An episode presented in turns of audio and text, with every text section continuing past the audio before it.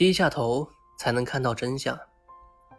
高傲的昂着头，认为自己这也行，那也行，他永远不会看到真相。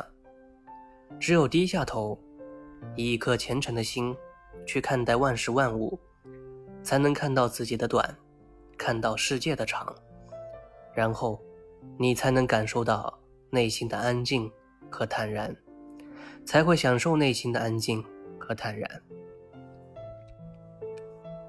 弘一法师讲经云：“如虽于净土法门，延伸信心，然犹有好高骛胜之念头，未能放下，而未肯以渔夫渔妇之命。”前面谈过学鱼，鱼好，笨好，聪明伶俐不好，时间不会久，渔人含藏的深，能久能远。能光能大，浅识者见不到。祖师责备此人习气很重，好高骛远。不要同世间人比，要同往生人比。他为什么能成就？就是自己承认不如人，这与真诚恭敬相应。如认为自己这也行，那也行，样样都比别人强。你来生还要经受六道轮回。一个学生问维宽禅师：“狗有佛性吗？”维宽禅师答道：“有。”“马有佛性吗？”维宽禅师依旧答道：“有。”学生不解地问：“为什么这些动物都有佛性呢？”维宽禅师答道：“众生皆有佛性。”他们都是众生，当然会有佛性了。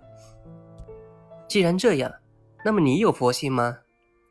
学生问道。没有。你不是说众生皆有佛性吗？为什么你没有？因为我不是你所说的众生。你不是众生，那么你是佛喽？我也不是佛。那你究竟是什么？我不是什么。我有点糊涂了，那么佛性到底是什么呢？什么也不是，既看不到，也摸不着，只能靠悟。之后，为观禅师反问学生：“你觉得如果荒田没有水，瘠土没有肥，能耕吗？”学生答道：“不能。”那么，如果我们往荒田里注水，往瘠土上施肥？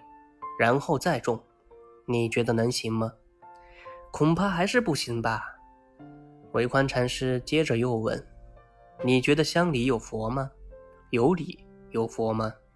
没有。那么买香买油能烧出佛吗？